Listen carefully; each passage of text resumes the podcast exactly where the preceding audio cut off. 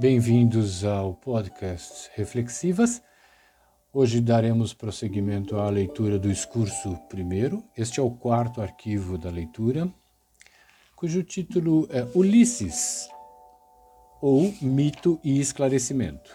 É o segundo ensaio da obra Dialética do Esclarecimento, de Adorno e Horkheimer. Vamos à leitura.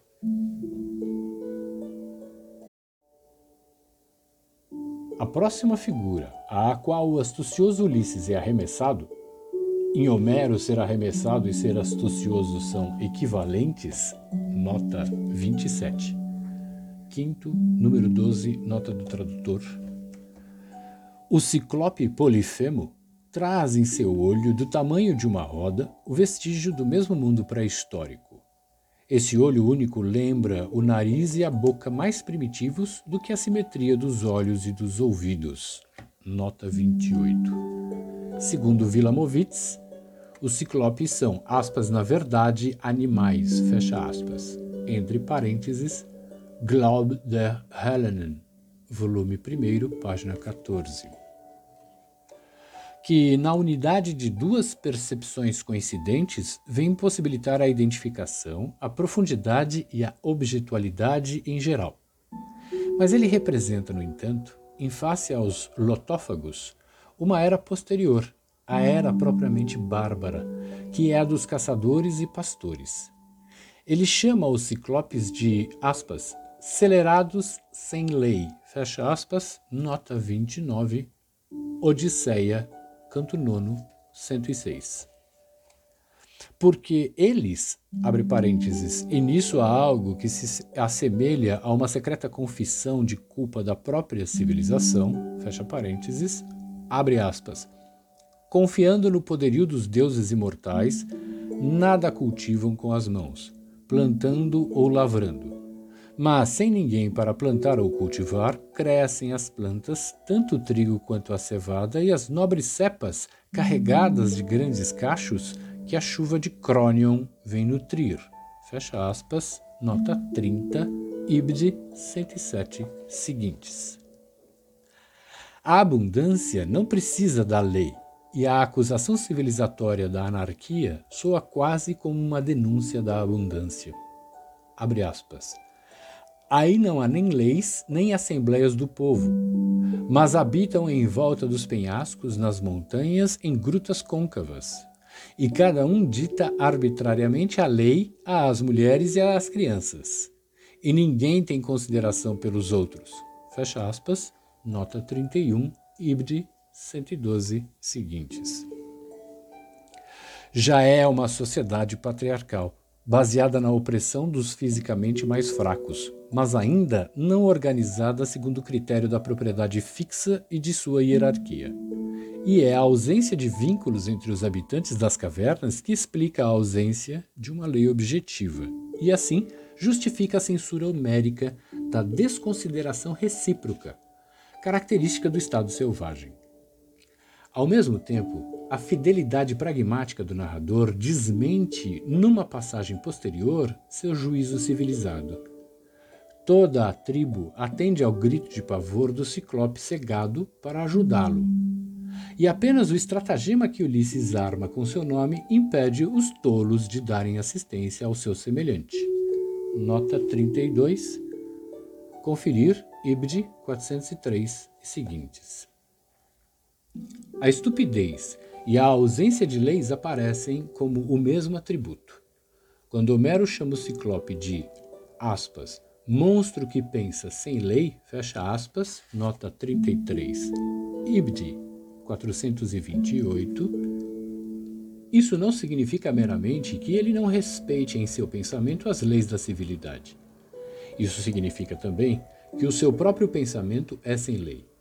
Assistemático, rapsódico, quando, por exemplo, não consegue resolver o singelo problema de raciocínio que consiste em saber de que maneira seus hóspedes não indesejáveis conseguem escapar da caverna.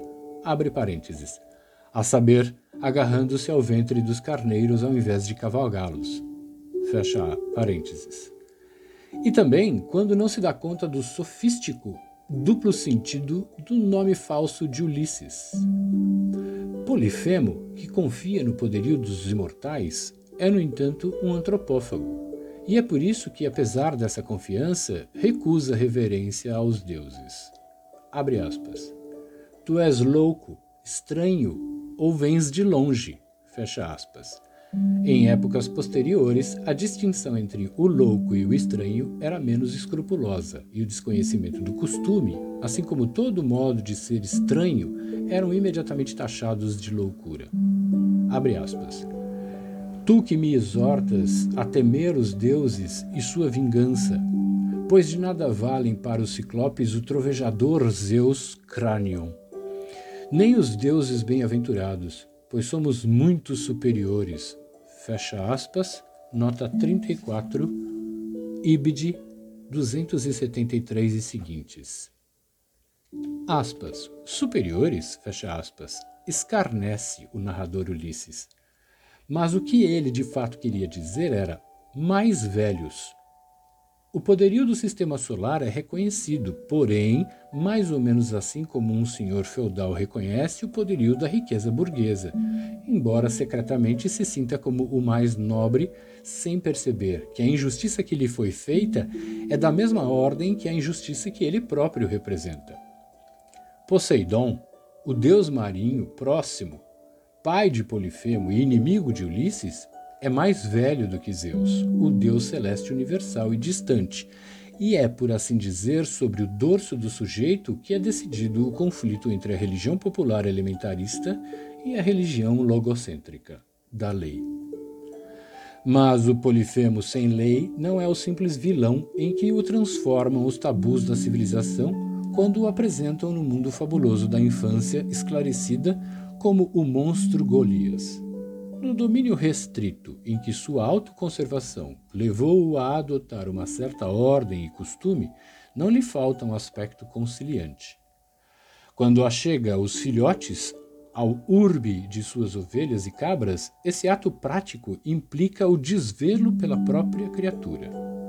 E o famoso discurso que o gigante faz depois de ficar cego ao carneiro mestre, abre parênteses, que chama de seu amigo e de quem indaga porque agora abandona, por último, a caverna e se por acaso lhe faz pena o infortúnio de seu senhor, fecha parênteses, atinge uma intensidade de emoção que só é atingida de novo na passagem que representa o ponto culminante da Odisseia, quando Ulisses, retornando à casa, é reconhecido pelo velho cão Argos, em que pese a abominável crueza com que termina o discurso. O comportamento do gigante ainda não se objetivou na forma do caráter. Ele responde às súplicas de Ulisses não simplesmente com a expressão do ódio selvagem, mas apenas com a recusa da lei que ainda não o alcançou realmente. Ele não quer poupar Ulisses e os seus companheiros. Abre aspas. Se meu coração não mandar, fecha aspas. Nota 35, Ibid 278. E não é certo se ele realmente, como afirma Ulisses em sua narrativa, fala com malícia. Da maneira jacta jactanciosa e arrebatada, o embriagado promete presentes de hostilidade. Nota 36, conferir Ibid 355. A Ulisses, e só a ideia de Ulisses como ninguém leva ao pérfido pensamento de cobrar o presente de hospitalidade, devorando por último o chefe. Talvez porque esse se denominou ninguém e por isso não conta como existente para a fraca inteligência do ciclope. Nota 37. Aspas. Finalmente, a habitual puerilidade do demente poderia ser considerada à luz de um humor natimorto. Fecha aspas, parênteses, Clagas, Opsit, 1469. Fecha parênteses. A brutalidade física desse ente monstruosamente forte é a sua confiança inconstante. Por isso, o cumprimento do estatuto mítico, que é sempre injustiça para o condenado, torna-se injustiça também para o poder natural que estabelece o direito. Polifemo e os outros monstros ludibriados por Ulisses já são os modelos para os diabos estúpidos da era cristã até Shylock e Mefistófeles. A estupidez do gigante, substância de sua barba brutalidade, enquanto tudo corre bem para ele, passa a representar algo de melhor tão logo é esmagada por quem deveria saber melhor. Ulisses insinua-se na confiança de Polifemo, e assim ao direito de presa à carne humana que ele representa, segundo o esquema da astúcia que destrói o estatuto cumprindo-o. Abre aspas. Toma, Ciclope, e bebe. O vinho vai bem com a carne humana. Vê que delícia é a bebida guardada no navio que nos trouxe. Fecha aspas. Nota 38, Odisseia, Loxit 347 seguintes. Recomenda o representante da cultura. A assimilação da rácio, ao seu contrário, um estado de consciência que, a partir do qual ainda não se cristalizou uma identidade estável e representado pelo gigante trapalhão, completa-se, porém, na astúcia do nome. Ela pertence a um folclore muito difundido. Em grego, trata-se de um jogo de palavras. Na única palavra que se conserva, separam-se o nome. Odisseus, entre parênteses, Ulisses, fecha parênteses. E a intenção ninguém. Para ouvidos modernos, Odisseus e Oudes ainda têm um som semelhante.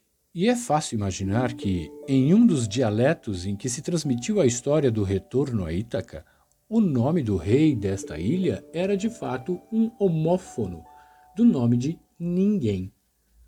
O cálculo que Ulisses faz de que Polifemo, indagado por sua tribo quando o nome do culpado responderia dizendo ninguém, e assim ajudaria a ocultar o acontecido e a subtrair o culpado à perseguição, dá a impressão de ser uma transparente racionalização. Na verdade, o sujeito Ulisses renega a sua própria identidade, que o transforma em sujeito e preserva a vida por uma imitação mimética do amorfo, ele se denomina ninguém porque Polifemo não é um eu, e a confusão do nome e da coisa impede ao bárbaro logrado escapar à armadilha. Seu grito, na medida em que é um grito por vingança, permanece magicamente ligado ao nome daquele de quem quer se vingar. E esse nome condena o grito à impotência. Pois ao introduzir o no nome a intenção, Ulisses o subtraiu ao domínio da magia. Mas sua autoafirmação é, como na epopeia inteira, como em toda civilização, uma autodenegação. Desse modo, o eu cai precisamente no círculo compulsivo da necessidade natural ao qual tentava escapar pela assimilação. Quem, para se salvar, se denomina ninguém e manipula os processos de assimilação ao estado natural como um meio de dominar a natureza, sucumbe à híbris. O astucioso Ulisses não pode agir de outro modo. Ao fugir ainda ao alcance das pedras arremessadas pelo gigante, não se contenta em zombar dele, mas revela seu verdadeiro nome e sua origem, como se o mundo primitivo, ao qual sempre acaba por escapar, ainda tivesse sobre ele um tal poder que, por ter se chamado de ninguém, devesse temer voltar a ser ninguém, se não restaurasse sua própria identidade graças à palavra mágica, que a identidade racional acabara de substituir. Os amigos tentam em vão preservá-lo da tolice de proclamar sua sagacidade, e é por um fio que escapa às rochas arremessadas por Polifemo. Ao mesmo tempo, foi a designação de seu nome que provavelmente atraiu para ele o ódio de Poseidon, que não se pode dizer que tenha sido apresentado como omnisciente. A astúcia que para o inteligente consiste em assumir a aparência da estupidez converte-se em estupidez tão pronto ele renuncia a essa aparência. Eis aí a dialética da eloquência. Da antiguidade ao fascismo, tem-se censurado a Homero o palavrório de seus heróis e do próprio narrador. Mas o Jônio revelou-se profeticamente superior tanto aos antigos quanto aos jovens espartanos ao mostrar a fatalidade que o discurso do astucioso, o mediador, faz recair sobre ele. O discurso que suplanta a força física é incapaz de se deter.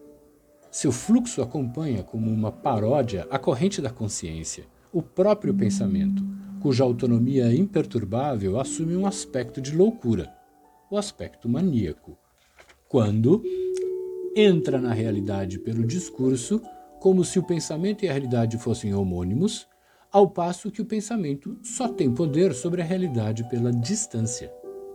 Essa distância, porém, é ao mesmo tempo sofrimento. Por isso, o inteligente, contrariamente ao provérbio, está sempre tentando a falar demais. Ele está objetivamente condicionado pelo medo de que a frágil vantagem da palavra sobre a força poderá lhe ser de novo tomada pela força, se não se agarrar o tempo todo a ela. Pois a palavra se sabe mais fraca do que a natureza que ela enganou. Quem fala demais deixa transparecer a força e a injustiça como seu próprio princípio, e assim excita sempre aquele que deve ser temido a cometer exatamente a ação temida.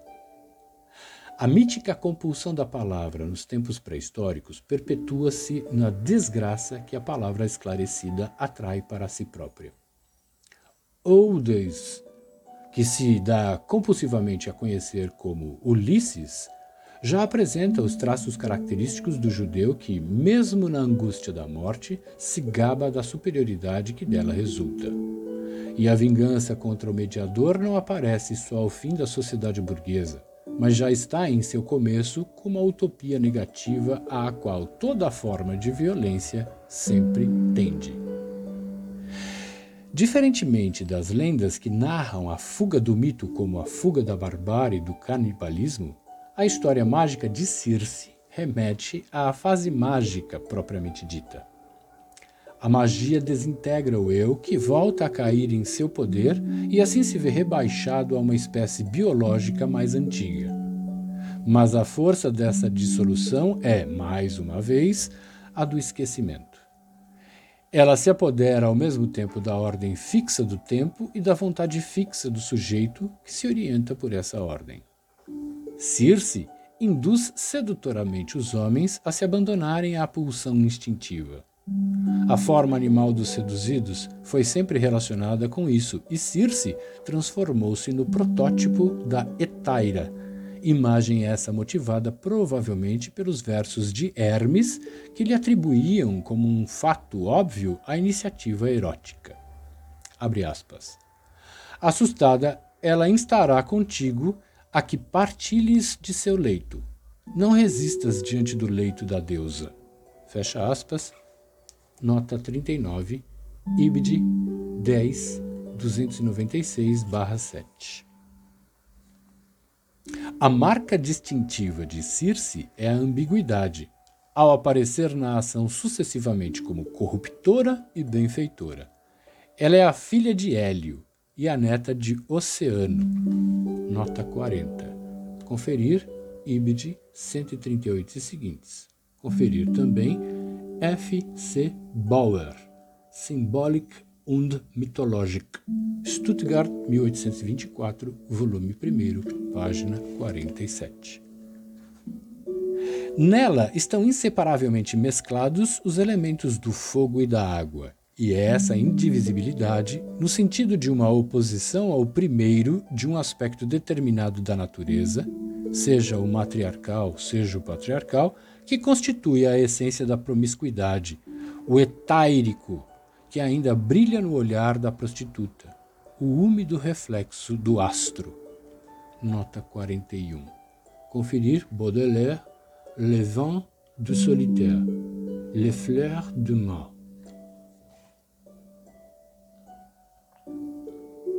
A etaira distribui a felicidade e destrói a autonomia de quem fez feliz. Eis aí sua ambiguidade. Mas o indivíduo ela não destrói necessariamente. ela fixa uma forma de vida mais antiga. Nota 42. Conferir J. A. K. Thompson, Studies in the Odyssey, Oxford, 1914, página 153.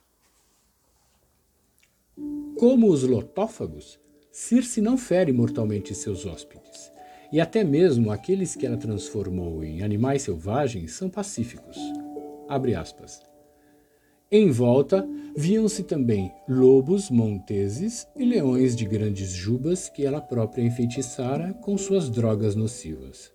Todavia, não investiam contra os homens, mas festejavam-nos, erguendo-se sobre as patas e abanando as caudas.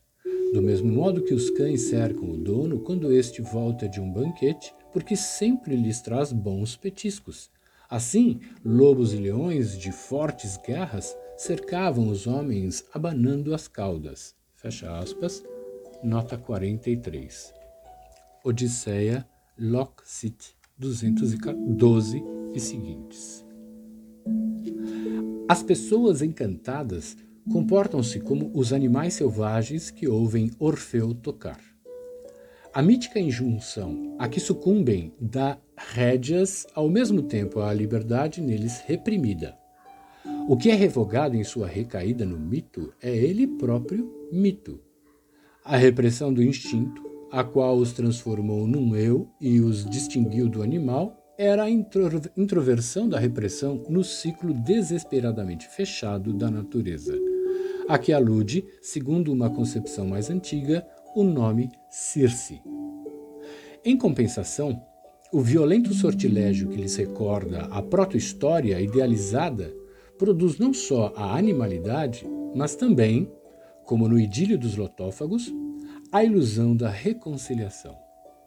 Contudo, como já foram homens, a epopeia civilizatória não sabe apresentar o que lhes ocorreu, a não ser como uma queda nefasta, e no relato homérico mal se percebe sequer o vestígio do prazer. Ele é expurgado com ênfase tanto maior quanto mais civilizadas são as vítimas sacrificadas. Nota 44. Murray trata das aspas, sexual expurgations, fecha aspas, a que foram submetidos os poemas homéricos no curso da redação. Conferir Opsit, páginas 141 e seguintes. Os companheiros de Ulisses não se transformam, como os hóspedes anteriores, nas criaturas sagradas das regiões selvagens, mas em animais domésticos e impuros, porcos. Na história de Circe, insinua-se talvez a reminiscência do culto quitônico de Deméter, para quem o porco era sagrado. Nota 45. Aspas. Os porcos são os animais sacrificiais de Deméter em geral. Fecha aspas, entre parênteses, Wilamowitz, Moellendorf, Der Glaub der Hellenen, volume 2, página 53, fecha parênteses. Mas talvez também seja a ideia de uma semelhança entre a anatomia do porco e a do homem e de sua nudez que explique esse motivo como se entre os jônios houvesse o mesmo tabu que há entre os judeus acerca da mistura com os semelhantes. Finalmente, pode-se pensar na proibição do canibalismo, pois, como em Juvenal, o sabor da carne humana é sempre descrito como semelhante ao da carne do porco. Em todo caso, todas as civilizações posteriores preferiram qualificar de porcos aqueles cujo instinto buscava um prazer diverso daquele que a sociedade sanciona para seus fins. Magia e contra-magia estão ligadas na metamorfose dos companheiros de, dos companheiros de Ulisses, a ervas e ao vinho, a embriaguez e ao despertar ao olfato como o sentido cada vez mais reprimido e recalcado e que mais próximo está do sexo, quando da lembrança dos tempos primitivos. Nota 46. Conferir Freud, Das Ubenhagen in der Kultur, em Gesamtwerk, volume 14, Frankfurt am Main, 1968, páginas 459. Nota.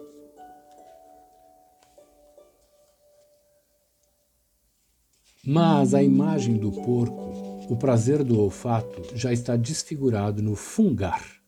Nota 47. Uma das notas de Wilamowitz remete surpreendentemente à conexão entre o conceito de aspas, fungar, fecha aspas, e o conceito de nos, ou nus, conferir a nota 5.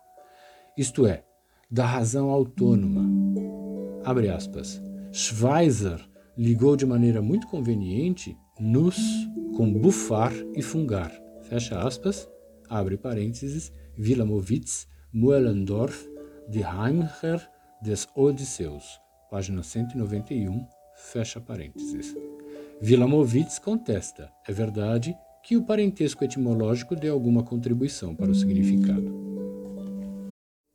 Retomando a oração. Mas na imagem do porco, o prazer do olfato já está desfigurado no fungar, compulsivo, de quem arrasta o nariz pelo chão e renunciou ao andar ereto. É como se a etaira, encantadora, repetisse no ritual a que se submete os homens o ritual ao qual ela própria é o tempo todo submetida pela sociedade patriarcal. Igual a ela, as mulheres se inclinam sob a pressão da civilização a adotar o juízo civilizatório sobre a mulher e a difamar o sexo.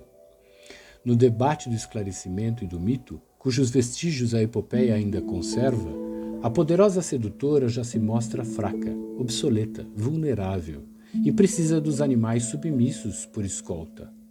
Nota 48. Odisseia, décimo 434. Como representante da natureza, a mulher tornou-se na sociedade burguesa a imagem enigmática da sedução irresistível. Nota 49. A consciência da irresistibilidade exprimiu-se mais tarde no culto de Afrodite Peiton, a persuasiva, aspas, cuja não, magia não tolera nenhuma recusa abre parênteses, Wilamowitz, Moellendorf, Der Glaube der Hellenen, volume 2, página 152, fecha parênteses. E da impotência. Ela espelha assim para a dominação a vã mentira que substitui a reconciliação pela subjugação da natureza. O casamento é a via média que a sociedade segue para se acomodar a isso. A mulher continua a ser impotente na medida em que o poder só lhe é concedido pela mediação do homem. Isso já está, até certo ponto, delineado na Odisseia com a derrota da deusa Etaira, enquanto o casamento plenamente configurado com Penélope, literariamente mais recente, representa um estágio posterior da objetividade da instituição patriarcal. Com a conduta de Ulisses em Eeia, nota 50. Eeia, a ilha de Circe, nota do tradutor. A ambiguidade da relação do homem com a mulher, desejo e comando, já assume a, a forma de uma troca garantida por contratos. A renúncia é o pressuposto disso.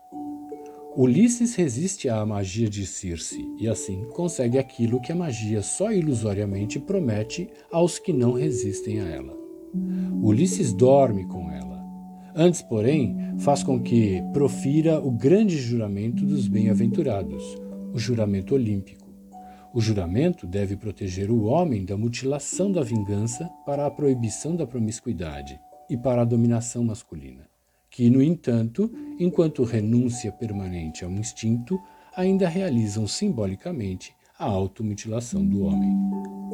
Aquele que resistiu a ela, o Senhor, o Eu, e a quem Circe, por causa de sua imutabilidade, censura por trazer, abre aspas, no peito um coração insensível e obstinado, fecha aspas, nota 51.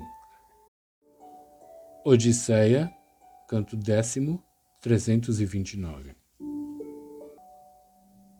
É aquele a quem Circe se dispõe fazer as vontades. Abre aspas.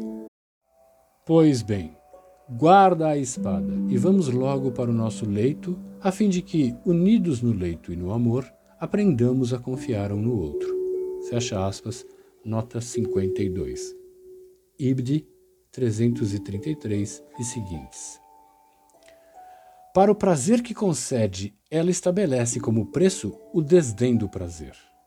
A última etaira se afirma como o primeiro caráter feminino. Na transição da lenda para a história, ela faz uma contribuição decisiva para a frieza burguesa. Seu comportamento pratica a proibição do amor, que posteriormente se impôs tanto mais poderosamente quanto mais o amor teve, enquanto ideologia, de se prestar à tarefa de dissimular o ódio dos competidores. No mundo da troca, quem está errado é quem dá mais. O amante, porém, é sempre o que ama mais. Ao mesmo tempo que seu sacrifício é glorificado, zela-se ciumentamente para que o amante não seja poupado do sacrifício. É exatamente no amor que o amante fica sem razão e é punido. A incapacidade de dominar a si mesmo e aos outros, de que dá provas de seu amor, é motivo suficiente para lhe recusar satisfação. Com a sociedade, reproduz-se de maneira amplificada a solidão. Esse mecanismo prevalece até mesmo nas mais ternas manifestações do sentimento, a tal ponto que o próprio amor, a fim de abrir um caminho qualquer até o outro, é forçado a tamanha frieza que se destrói com a própria realização. A força de Circe, que submete e reduz os homens à servidão, converte-se na servidão do homem que, pela renúncia, recusou a submissão.